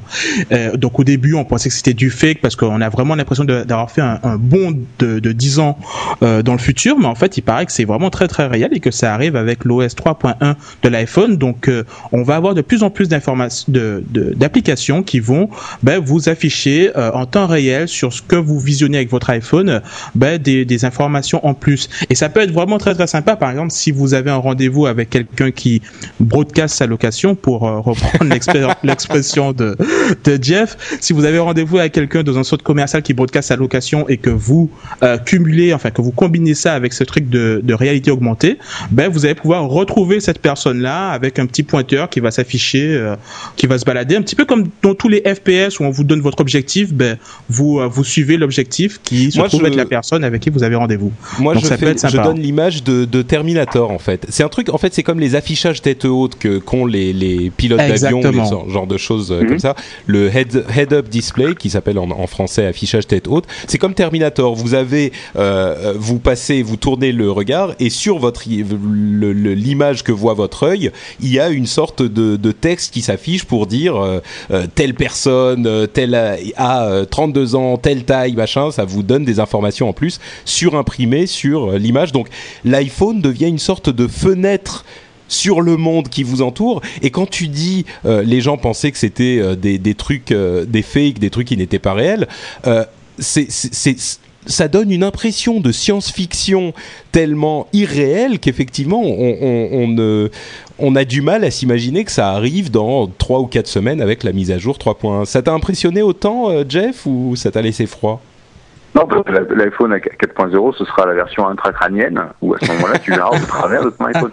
Euh, non, mais c'est pour ça, si tu te demandais pourquoi est-ce qu'il y avait un compas dans l'iPhone 3GS, euh, c'était à cause de ça. Parce que si tu veux faire tourner euh, correctement une application de réalité augmentée, tu as besoin d'avoir donc la location, c'est ce que le GPS va te donner, mais tu as également besoin d'avoir l'angle avec lequel tu vas tenir ton iPhone. Et ça, c'est le compas qui te le donne. Donc avec le GPS et le compas, tu sais exactement ce que regarde euh, la, la, personne avec sa caméra, et donc tu peux envoyer ces informations euh, supplémentaires.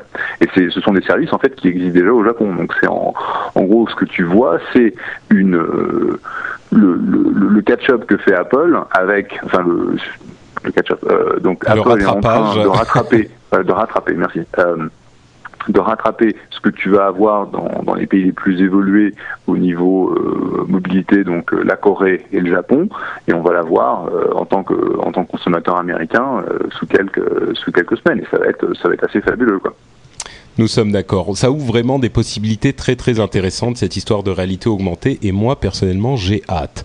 Euh, et si vous avez hâte de voir des produits Apple mais que vous n'avez pas d'argent pour vous les payer et pas d'amis riches, eh ben vous pourrez aller très bientôt très bientôt dans les euh, Apple Store à Paris parce qu'il y a des Apple Store qui vont être ouverts, un près de la place de l'Opéra et un euh, dans la galerie du Louvre.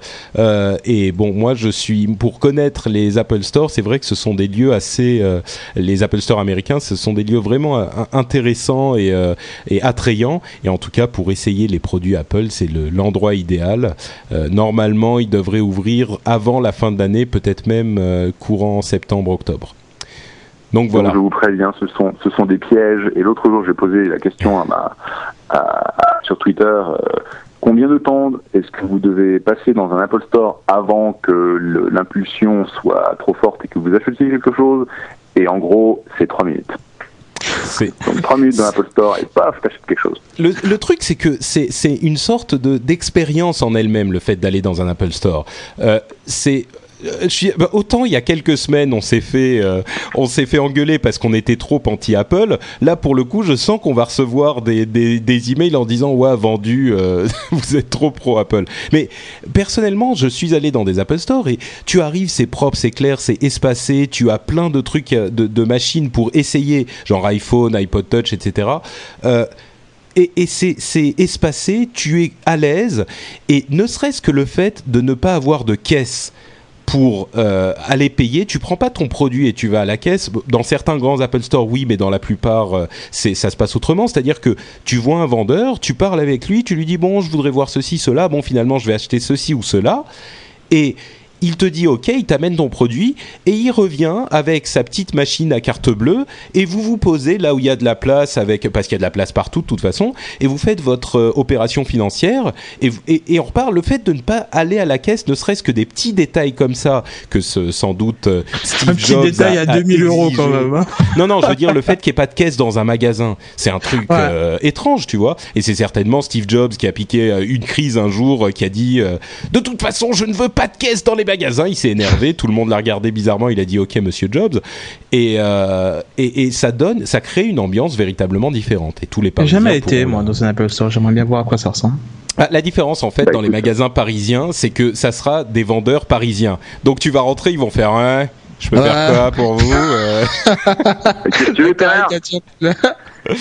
Euh, Jacqueline, il y a un client là. Euh, Ah, moi, je désolé, suis pause occupé. Ouais, voilà. Ah non, moi je te parle pas, moi je, moi, je, moi, je parle dans 10 minutes, faut pas déconner.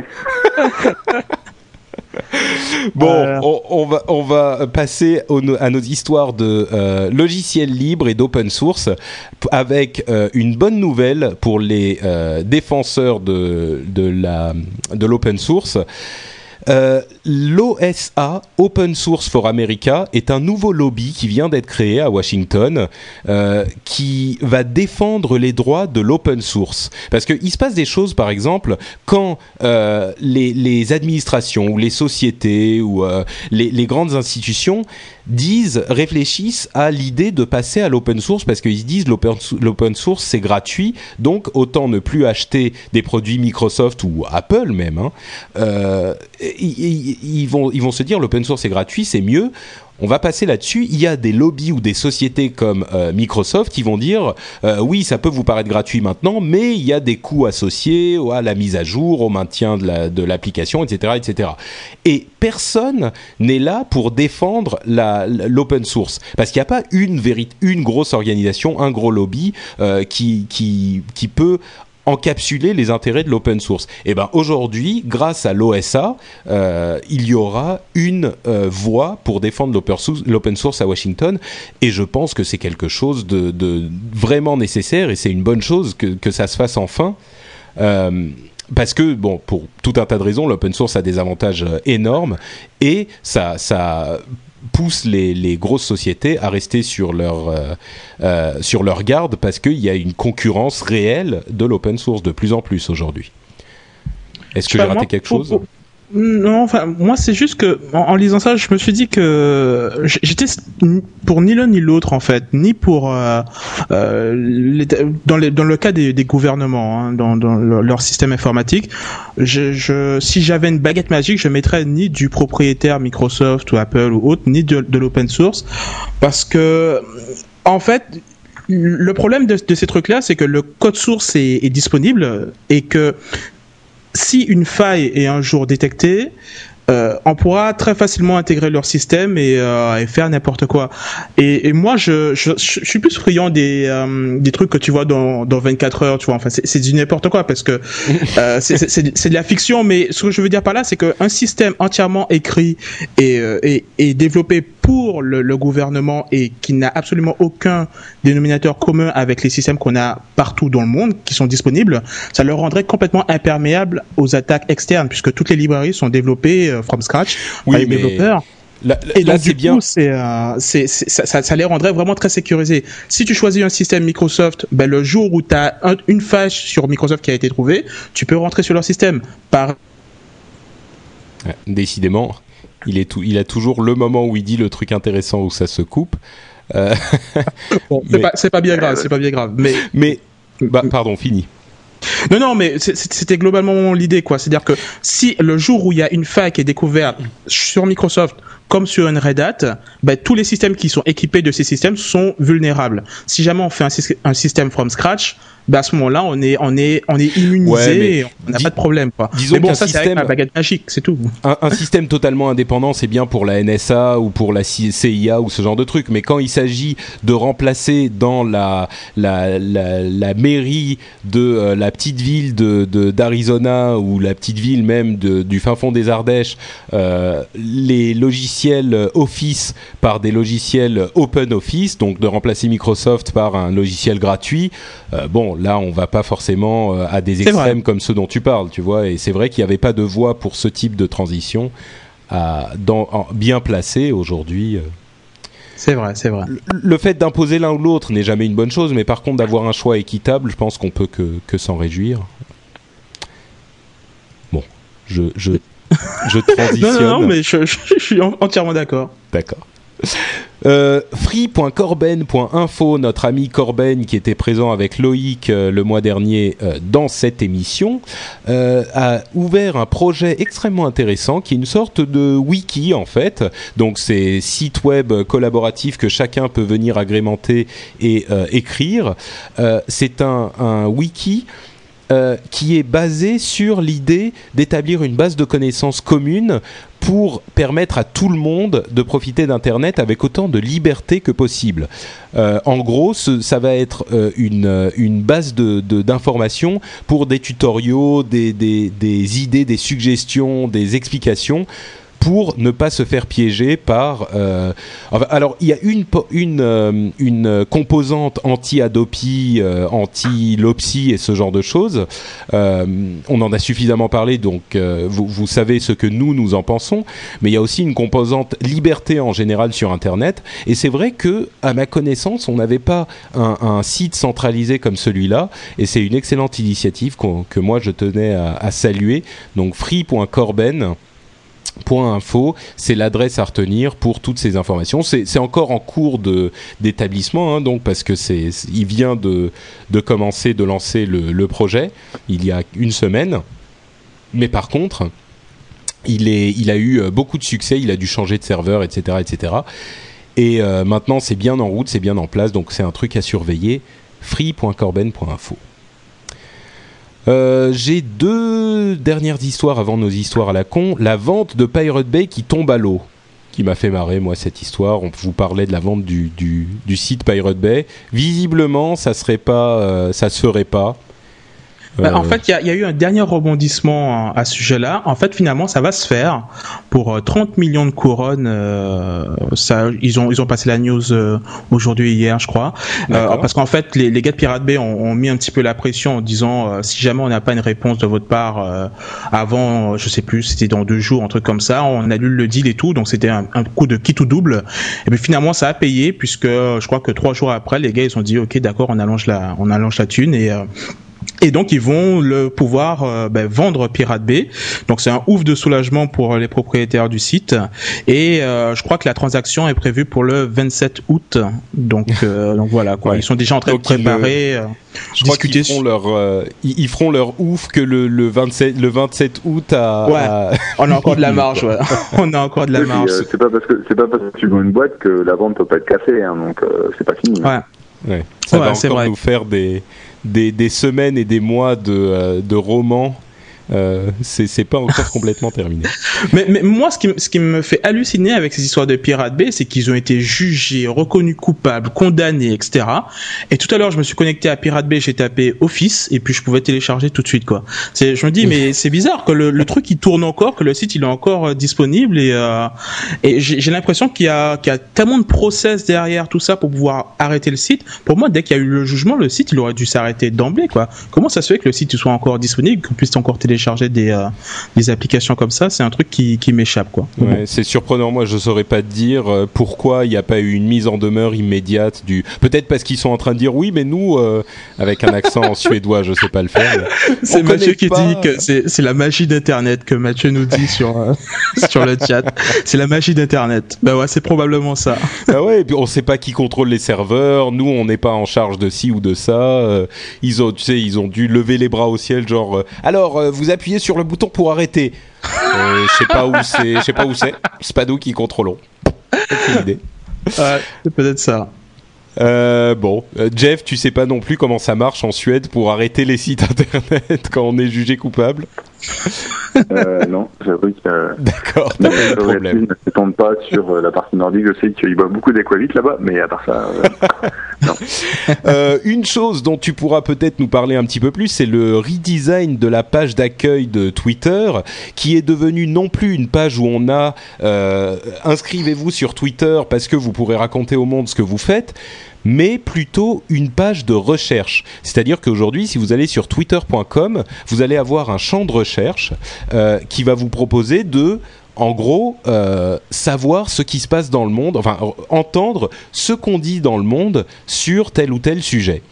Euh, c'est une, euh, une transformation. Enfin, c'est si vous y allez que vous n'avez pas, euh, vous n'êtes pas directement inscrit dans un, dans un, sur Twitter. Mais c'est un changement de, de, d'orientation qui est très intéressant parce que Twitter passe d'un truc très égocentrique où les gens doivent annoncer ce qu'ils font plutôt à, un modèle où on va écouter ce que dit le monde. Donc même si on est passif, on peut trouver un intérêt à Twitter et euh, poser son oreille sur euh, ce qui se passe dans le monde de cette manière.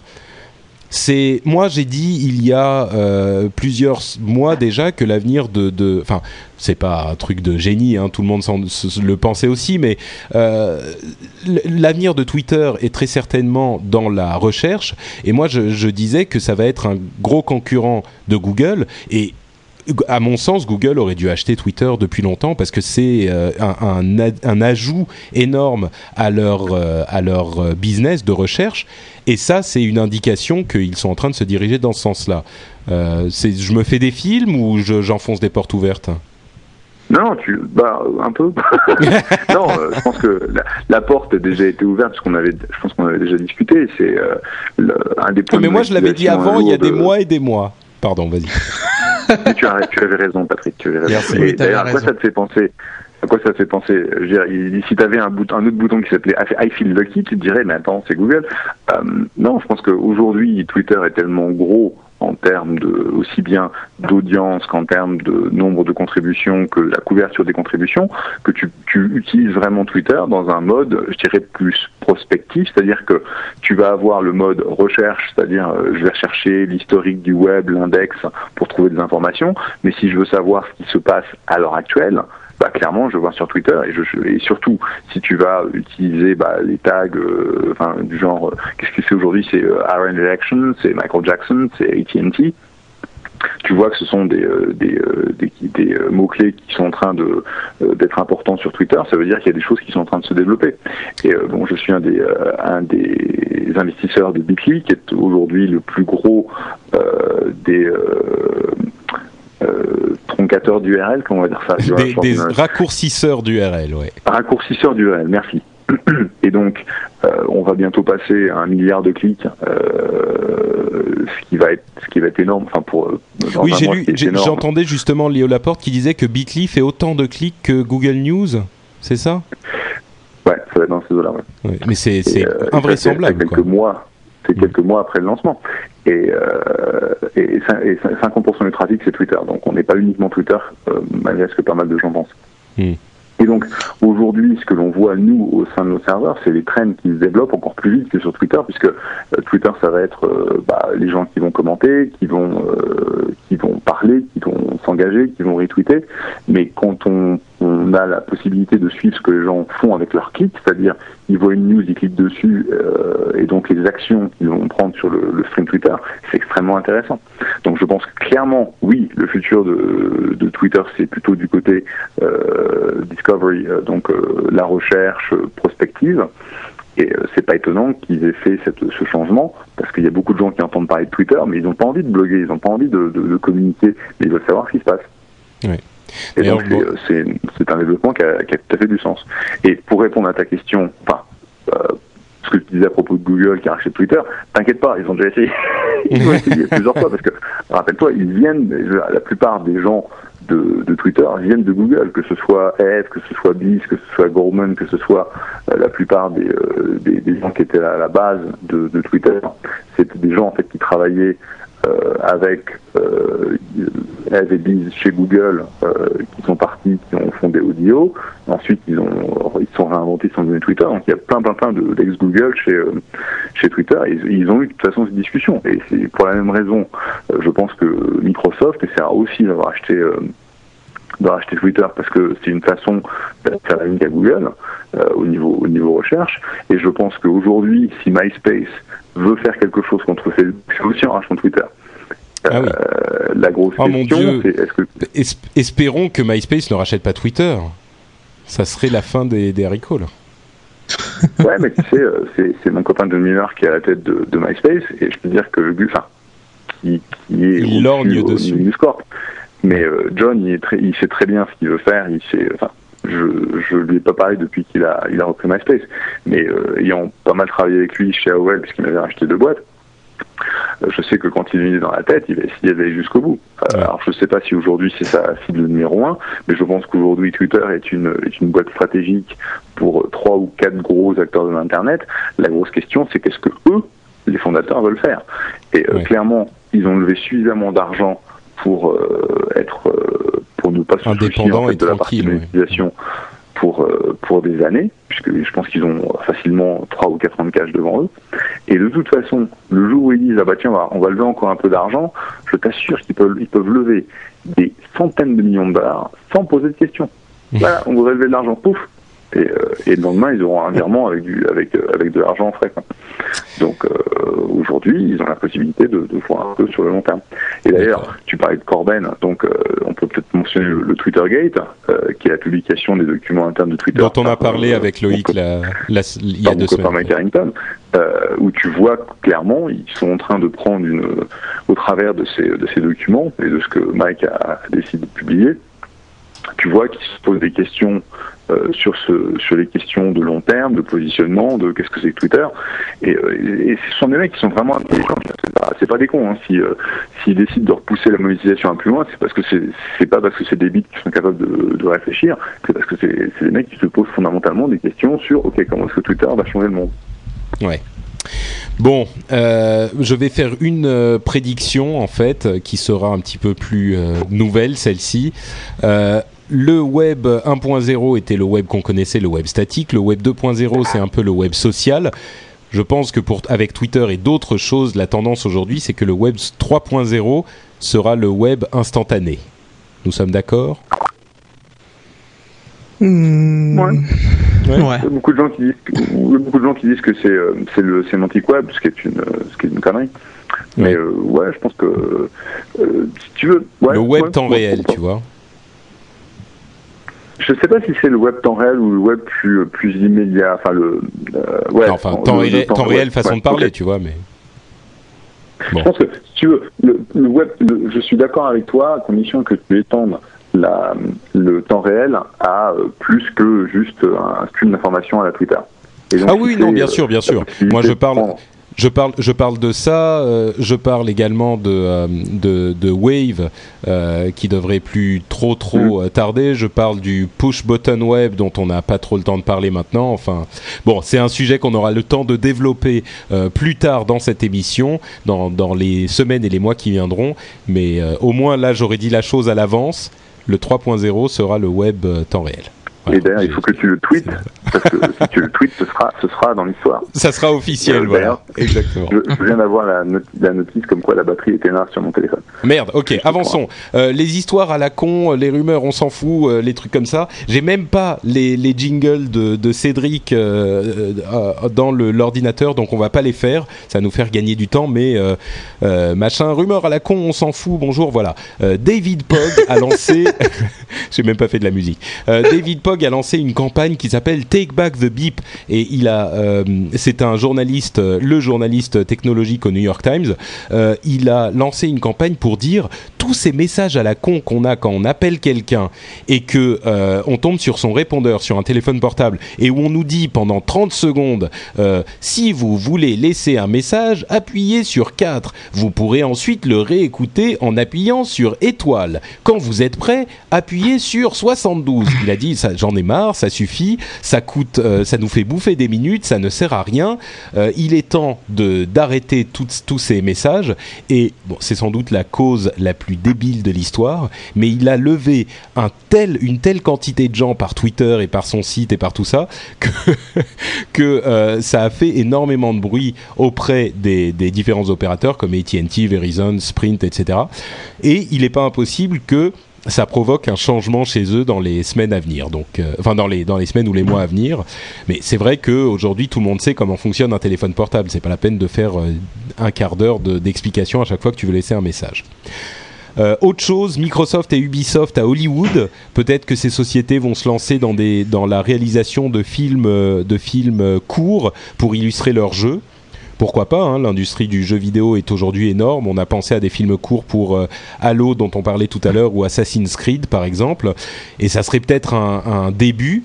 Mais euh, peut-être qu'à terme, ils lanceraient des, des, films, de véritables films euh, de cinéma on aura plus d'infos dans les mois qui viennent là encore. Euh, Spotify en vidéo, le service euh, dont nous avons parlé souvent euh, de streaming de musique, de, de musique. Jeff, c'est ton influence là, de streaming de musique, franchement? Bah c'est très clair. de streaming, de streaming de musique. Oh, alors, il y a des, des, des indices qui. le rendez-vous tech en anglais The Rendezvous Tech, euh, qui, qui laisse euh, des indices donc qui laissent penser que Spotify va peut-être se mettre à la vidéo. Ça serait euh, hyper intéressant. Cool. Euh, et d'ailleurs, il y a le, je sais plus si on en a parlé la dernière fois, mais il y a une application Spotify sur iPhone qui est en, en cours d'approbation. Espérons que Apple se bouge les fesses. Euh, dernière chose euh, sur laquelle on va pas euh, passer deux heures, la Associated Press, qui est une agence de presse américaine, est en train d'essayer de protéger ses dépêches sur Internet en y accolant des DRM, c'est-à-dire ces systèmes qui vous permettent d'empêcher la copie de vos dépêches écrites ce qui est une, euh, une ineptie. Enfin, ça a tellement bien marché pour l'industrie du disque et du cinéma qu'ils se sont dit on va faire pareil. Enfin, ça n'a. En même temps, on comprend. Ouais. Non, c'est je fais juste le bruit, le bruit de la boîte qui se casse la gueule. D'accord. bah, en même temps, on comprend leurs problèmes, quoi. Dans le monde, dans un monde où tout a, est infiniment copiable, eux qui faisaient leur euh, business euh, sur la vente de copies, euh, forcément, ils sont emmerdés. Mais c'est le même problème que pour tous les autres. Et tous les autres se sont plantés avec les DRM. C'est pas forcément une bonne idée d'aller dans cette direction eux aussi. Euh, voilà, bon, il y avait aussi Google qui vend euh, sa part d'AOL. Euh, ils l'ont acheté un milliard il y a quelques années, un milliard de dollars. Ils la revendent à 283 millions de dollars. Ça a fait beaucoup de bruit aux États-Unis, mais chez nous, AOL n'est pas aussi important. entre parenthèses, Time Warner se débarrasse aussi d'AOL a priori. Enfin, AOL, plus personne n'en veut. quoi. C'est un petit peu le Minitel de, des États-Unis. Ils ont eu une époque fantastique et aujourd'hui, on ne sait plus trop à quoi ça sert. C'est un petit peu triste pour AOL, mais Google a pas fait une super opération là-dessus. C'est dire à quel point ah. ils veulent s'en débarrasser. Hein. Un milliard contre 283 millions. Ouais, enfin, faut savoir que là, faut se rappeler que euh, derrière cette participation de Google dans AOL à l'époque, il y avait aussi un deal au niveau search euh, qui avait été euh, qui avait été signé et que je pense que Google, oui, enfin, ils avaient déjà pris un, ils avaient pris une perte euh, dans leur bilan il y a, je crois, deux ans, euh, puisqu'en fait, euh, la participation de Google dans AOL n'était valorisée qu'à 300 millions depuis, je crois, depuis deux ans, comme ça. Donc, c'est juste dire, bon, ok, on, on bazarde le bébé, c'est plus intéressant pour nous, mais à mon avis, ils ont dû faire tellement de fric sur le deal AOL que je pleure pas pour Google. Ouais. Donc euh, ils ont peut-être perdu sur le, la valorisation de AOL en lui-même, mais par contre leur deal leur a rapporté suffisamment pour compenser. Donc, euh, à mon avis. Ouais. Bon, de toute façon. Il ne faut, pas oublier une chose, c'est qu'aujourd'hui, euh, et de façon croissante, c'est Google qui fait énormément d'argent sur, sur, toute la, sur tout le marché du search marketing, puisque ils ont depuis, depuis trois ans euh, quasiment systématiquement, enfin quasiment tous les trimestres, augmenter la part du revenu qui leur revient à eux quand tu quand ils vont vendre pub pour pour quelqu'un. Donc euh, ils sont pas ils sont pas à plaindre. De toute façon, je crois qu'effectivement, de toutes les sociétés euh, de l'univers de la technologie, Google n'est pas forcément la première sur laquelle on ira pleurer euh, quand il leur arrive euh, un truc de ce genre-là. Bah voilà, écoutez, c'est la fin euh, de, de nos news et euh, comme on n'a pas d'explication d'Arnaud ce coup-ci, je vais quand même vérifier mes mails sur euh, Google Mail. Hein. Je sais pas si vous connaissez Google, c'est une petite société qui a l'air de bien marcher en ce moment. Sur Gmail, non, visiblement, je n'ai pas d'explication d'Arnaud. Donc, euh, bah, ça tombe bien, comme, comme on n'a pas trop le temps, vu que la batterie de, de Jeff est en train de mourir, on va sauter également le conseil logiciel et le site fantastique pour passer directement au message, euh, pour dire que William nous envoie un email pour nous dire Salut Patrick et l'équipe de LRDV par la même occasion. Il nous parle en fait de Twitter dont on parlait la, la semaine, il y a deux semaines, euh, quand on disait que les jeunes ne sont pas super clients de Twitter, qui sont plutôt sur Facebook, euh, parce qu'ils préfèrent, ils préfèrent communiquer avec leur tribu plutôt qu'avec le monde. Vous avez remarqué que j'ai utilisé un mot de Jones, hein, tribu, je suis euh, très au fait de ce genre de choses. Euh, euh, pardon Jeff? Non, non, pardon, je me suis lâché, pardon. J'ai dit hack. D'accord. Ah que, Euh, oula, ah ouais. Oui, non, mais lâche ça, pas trop c'est- souvent. Hein. Ça, c'est les jeunes, les jeunes d'il y a quelques temps, on va dire. Euh, donc, il, William nous dit J'aimerais euh, faire un petit retour concernant le quart d'heure Twitter et la communauté vieux. En effet, j'ai 15 ans tout juste et personnellement, je ne me passe plus de Twitter. Je vais, je vais la refaire. J'ai 15 ans tout juste et personnellement, je ne me passe plus de Twitter. Je pense que la communauté Jones, comme dirait Patrick, merci, c'est sympa de m'envoyer euh, un- une lettre dans la gueule là. Euh, la communauté Jones, comme dirait Patrick, est sur Facebook car c'est en français.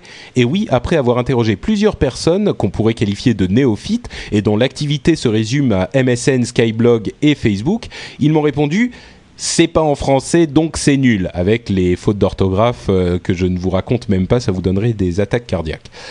Je pense donc que si Twitter passerait, euh, excusez-moi, ce sont ses amis qui lui ont répondu avec des fautes d'orthographe, pas lui qui a fait les fautes d'orthographe. Euh, William écrit très très bien. Donc, il disait, je pense que si Twitter passait avec l'option française, la communauté des jeunes euh, viendrait, hélas, polluer, sur euh, polluer Twitter. Sur ce, bonne continuation, voilà, voilà. Merci William. Donc effectivement, c'est une, chose à laquelle on n'avait pas pensé. Euh, c'est vrai que Twitter n'est disponible qu'en anglais. Alors c'est pas un système très lourd, donc je pense pas que ça serait un énorme obstacle, mais visiblement, ah, Jeff, c'est terminé. Est-ce que euh, j'ai épuisé tout mon... Non, il m'en reste un peu, donc je vais le rappeler. Euh, Il a peut-être plus de batterie en fait. ah, c'est peut-être ça, Damned. bon, au moins il a fait toute la partie news. Euh, Ouais. on- je, vais, je, vais, je vais lui demander de dire euh, ses commentaires sur, sur Skype en chat et je, vais, je vous les lirai. Euh, donc effectivement c'est un truc auquel on n'avait pas pensé euh, mais le fait que ça soit pas en français ça joue peut-être hein, effectivement Bah ouais, mais en même temps, euh, le, le contenu de Twitter, c'est surtout ce que les gens écrivent. Donc, que l'interface de Twitter soit pas en français, bon, on- je veux bien, mais comme tu le disais tout à l'heure, l'interface de Twitter, elle est vraiment, euh, enfin, il y a, y, a, y a quasiment rien, quoi. C'est pas, c'est pas Ouais. un Facebook. Donc, c'est plus la communauté qui doit commencer à, à, à, à tweeter en français. Mais c'est vrai que quand toi tu débarques euh, là-dessus et que tu vois que tout le monde, même les, même tes amis que tu connais, qui, que tu sais qui sont français et qui en anglais, et que toi tu sais que t'as un, t'as un mauvais niveau en anglais, ça te donne pas forcément envie d'y aller, quoi. Donc, euh, je pense qu'effectivement c'est vraiment un point de vue intéressant. J'avais pas du tout pensé non plus, et euh, je pense que c'est. On, on a de plus en plus de Twitter, enfin de, de gens qui tweetent en français, des gens euh, qui ont qui ont pignon sur eux. Je crois que Corben par exemple, il tweet en français.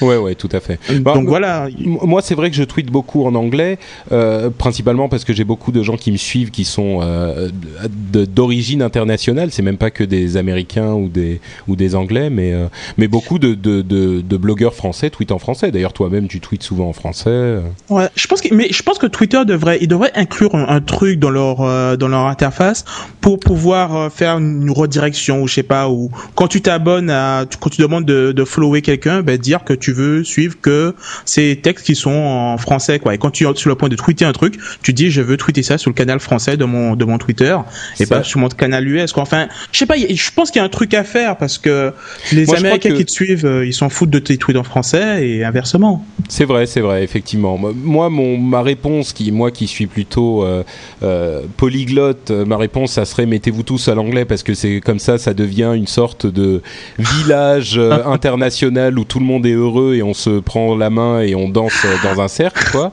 avec des fleurs partout, tu vois. Mais c'est vrai que concrètement, et, et c'est pas faux du tout. Hein, le, le, les Français aiment euh, les trucs en français et les, les, les Espagnols en espagnol, etc., etc. On arrivera à terme à euh, un, une interface en français pour Twitter et cet aspect, j'y avais pas du tout pensé et c'est quelque chose d'intéressant de là à dire qu'il faudrait des, séparer les tweets français et anglais, j'y avais pensé déjà effectivement. Je me dis que c'est peut-être euh, une idée intéressante, mais il y a le problème, c'est que ça complique un tout petit poil Twitter. Et quand tu commences à compliquer un tout petit poil, il y a plein de trucs qu'il faudrait faire également euh, qui, qui, vont compliquer encore plus. Et là, tu perds la force de Twitter. Donc. Euh, c'est vrai, c'est vrai.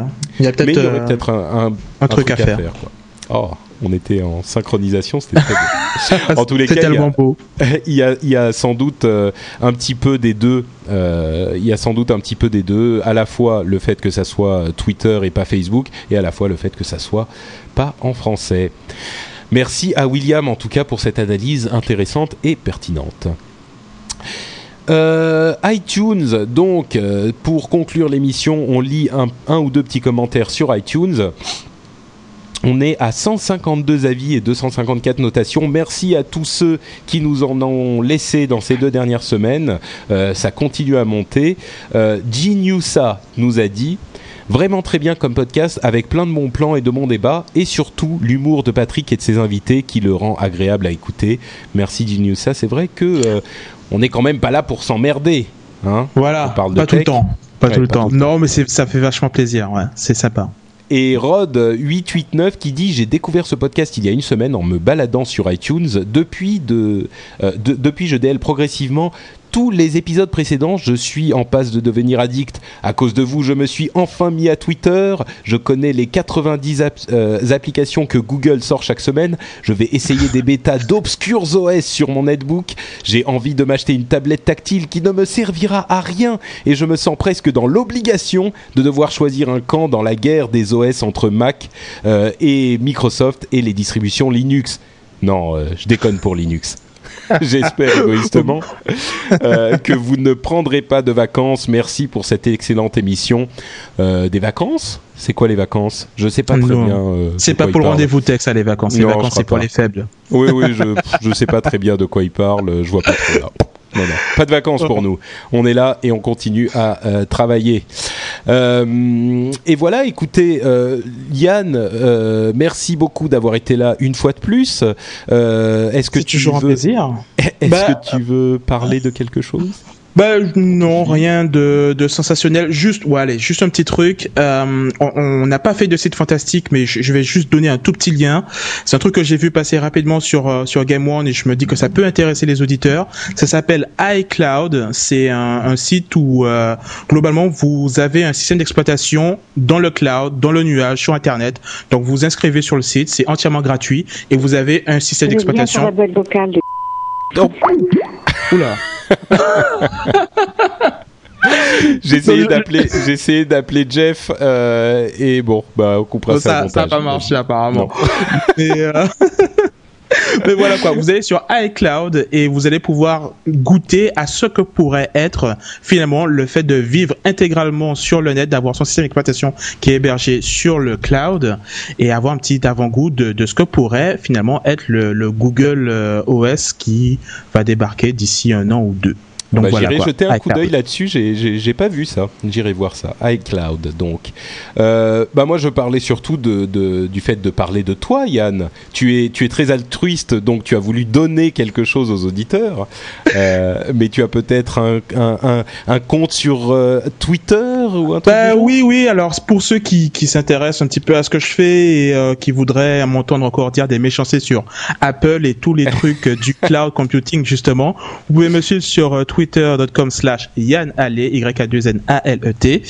Et, euh, et, puis voilà, quoi, je serais ravi de discuter avec euh, ces nouveaux followers et ceux avec qui je discute déjà. Voilà. D'ailleurs, si vous, si vous suivez Yann sur Twitter, suivez aussi Mathieu Blanco parce qu'il s'envoie des pics de temps en temps et ils se font des petites discussions assez marrantes. Moi, je vois ça ah. de l'extérieur, ça me fait beaucoup. Mais il me cherche, il me cherche, Mathieu. Il, choisit exactement les trucs, il dit, hum, ça, je sens que ça va plaire à Yann. Et à tous les coups, moi, je pars euh, en tête et voilà, quoi. Il, il, il, sait, il sait me chercher et moi je l'ai trouvé aussi, donc euh, on s'amuse bien. Mais j'aime bien Mathieu, il sait très bien. Euh, l'autre personne qui était là avec nous, évidemment, c'est Jeff. Euh, il était lui en vacances, mais il a réussi à braver toutes les mers, les orages technologiques pour nous rejoindre sur le rendez-vous tech. Et vous pouvez le suivre sur Twitter, sur twitter.com/slash Jeff D J. Oula, J E E. Et pourtant, c'est pas compliqué. Non, hein. mais c'est vraiment le, le nom euh, sur Twitter le plus simple de l'histoire et j'y arrive pas. J-E-2-F. Voilà, Jeff. Voilà. Et moi, c'est euh, twitter.com slash notepatrick. Le site pour faire des commentaires et voir les notes de l'émission, c'est euh, lrdv fr. Euh, le l'adresse email c'est euh, tech at frenchspin.com. La prochaine émission euh, en live sera aura lieu donc le lundi 17 août à 22h comme d'habitude. Vous pouvez avoir le calendrier et les détails pour nous rejoindre dans cette merveilleuse chatroom sur le site. Et ben voilà, c'est tout. On vous remercie encore une fois de nous avoir écoutés. On fait un grand salut à la chatroom et on vous donne rendez-vous le 17 août. Ciao à tous. Salut, ciao.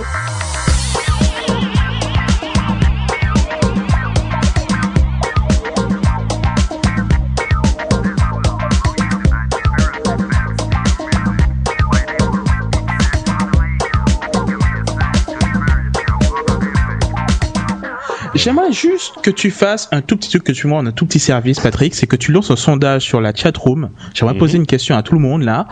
Euh, parmi tous les gens qui sont sur le channel, qui a euh, à, à monter son PC, enfin à créer un PC de toute pièce euh, par un ami ou autre et qui a acheté son PC euh, en magasin et qui peut être comptabilisé dans les 91% qu'on a donné là. Parce que moi ça m'intrigue. Je suis sûr qu'il y a qu'il y a beaucoup plus de gens que ça qui, qui le créent, euh, enfin qui, qui le montent eux-mêmes quoi, par un ami ou autre. Hein. Attends, même chez nous, ils sont 62% à monter leur PC eux-mêmes contre 38% à ne pas le monter eux-mêmes. Même ici dans cette chatroom. Ah bah oui, mais c'est justement ça. C'est, mais c'est tout à fait représentatif. Des, je, vois pas pourquoi les gens qui seraient dans cette chatroom ne ne sont pas représentatifs de la des gens qui qui ont un ordinateur, Patrick. Tu vas, tu vas me dire que les gens qui sont dans la chatroom là représentent une, euh, un échantillon euh, euh, représentatif de la population des, des utilisateurs d'ordinateurs, c'est ça? Bah écoute, je pense que c'est un bon indicateur.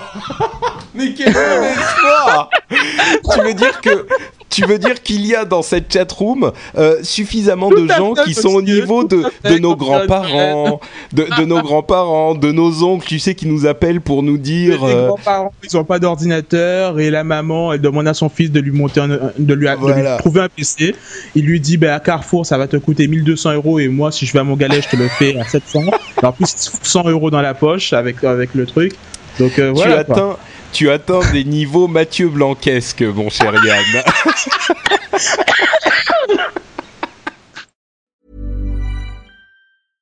Flexibility is great. That's why there's yoga. Flexibility for your insurance coverage is great too. That's why there's United Healthcare Insurance Plans. Underwritten by Golden Rule Insurance Company, United Healthcare Insurance Plans offer flexible, budget friendly coverage for medical, vision, dental, and more. One of these plans may be right for you if you're, say, between jobs, coming off your parents' plan, turning a side hustle into a full hustle, or even missed open enrollment. Want more flexibility? Find out more about United Healthcare Insurance Plans at uh1.com.